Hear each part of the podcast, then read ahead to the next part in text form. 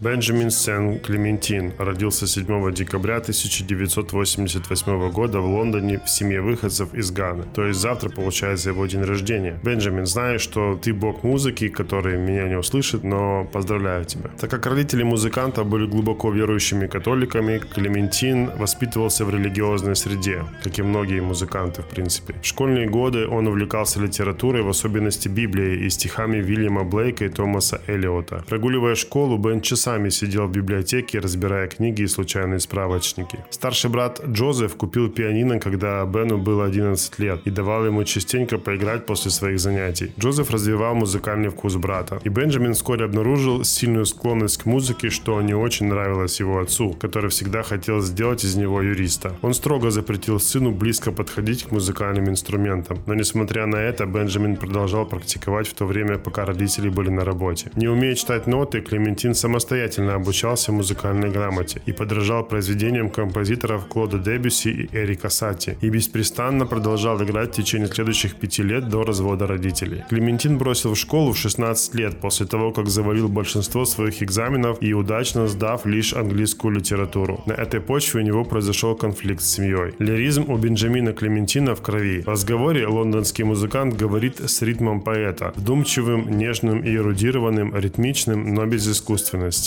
Впервые он привлек внимание публики благодаря своему дебютному альбому At Last for Now в 2015 году, который получил премию Mercury Music Prize. Посредством своего глубокого возвучного вокала и смелых мелодий под управлением фортепиано он рассказал свою собственную историю о том, как покинул уединенный северный Лондон в 16 лет, чтобы найти свой путь в жизни. Три года спустя он стал бездомным в Париже, и уличная деятельность в барах, на вокзалах и на улице стала способом позволить себе койку в общежитии. Но случайная встреча с агентом привела его к двум EP Cornerstone в 2013 году и Glorious You в 2014 году. Барбари позвонили ему в 2014 году, и Клементин выступил впервые вживую на показе «Весна-лето 2015», а затем снова на показе «Осень-зима 2016». Клементин говорит, «Я доверяю людям, которые приходят и слушают меня. Я думаю, хорошо чувствовать себя уязвимым, потому что это открывает тебя для новых открытий». В 2017 году, вернувшись в Лондон, он выходит за рамки своей собственной истории, описывая свой второй альбом I Tell a Fly как вызов перестать говорить о себе. Катализатором послужила подача заявки на визу в США, в которой Клементина категоризировали как инопланетянина с выдающимися способностями, заставив задуматься о человеческом опыте. Критики охарактеризовали его как человека, выходящего за рамки категоризации в музыкальном плане. Он открыто рассказывает о своем опыте лишений и бездомности в Париже. По его словам, это сделало его более скромным, возможно, более сентиментальным и чутким, а также это сделало его умнее. Для того, чтобы вы поняли, насколько этот человек интересен, я хочу вам зачитать некоторые фрагменты из интервью, которые он дал Дэвиду Килхойеру. Ты чувствуешь себя чужим по эмоциональному уровню? Не только.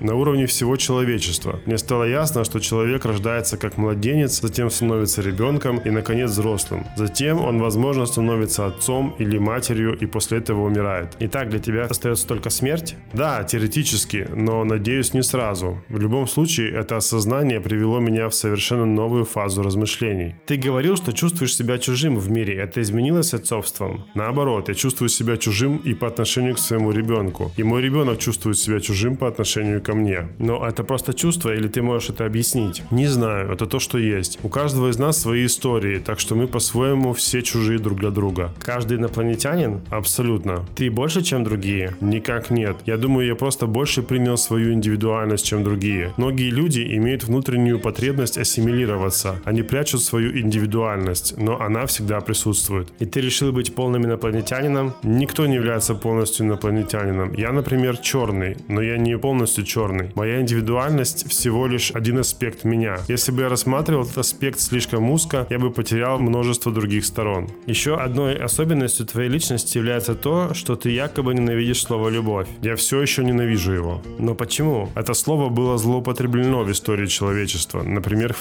христианстве. Я вырос в христианской среде, знаю Библию практически наизусть, от бытия до откровения. Слово «любовь» постоянно встречается там, но оно использовалось для контроля над крестьянами и теми, кто не мог самостоятельно думать и отстаивать свои права. Бог то посылает смерть и опустошение на мир, то снова любит его, всегда на фоне страха и любви. Ты понимаешь, к чему я клоню? В общем, очень интересная, неординарная личность, очень у него такая своеобразная музыка, которую не все понимают, и, скорее всего, не каждый из этого подкаста добавит эту музыку в свой плейлист, но я добавляю ее в свой плейлист, и она будет в моем э, Spotify плейлисте. Вы можете подписаться на мой плейлист и слушать музыку, которую я выбираю. Также вы знаете, что поддержать меня можно в Баймия Кафе, Patreon, подарочки под видео в TikTok и так дальше. Также подписывайтесь на мой подкаст, чтобы я понимал, что это кому-то нравится. Ну, либо пойму, что это кому-то никому не нравится. Но я надеюсь, что информация, которую вы здесь получаете, она для вас интересна, потому что я, например, сам узнаю много полезного и интересного про исполнителей, которые я раньше не знал, потому что я просто выбираю исполнителя, который мне нравится, и начинаю искать про него информацию. И вот, допустим, Бенджамин Клементин меня, конечно, поразил, потому что я, наверное, разделяю его чувства по отношению то, что он испытывает к христианству и к любви. Поэтому, в общем, слушаем Бенджамин Клементин.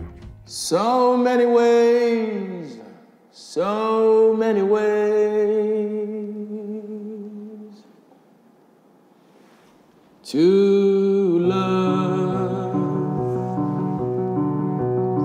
So much love for one heart to try.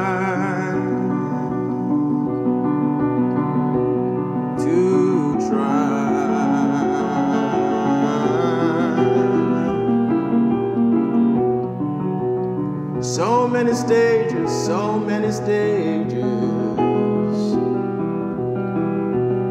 to kill. So much time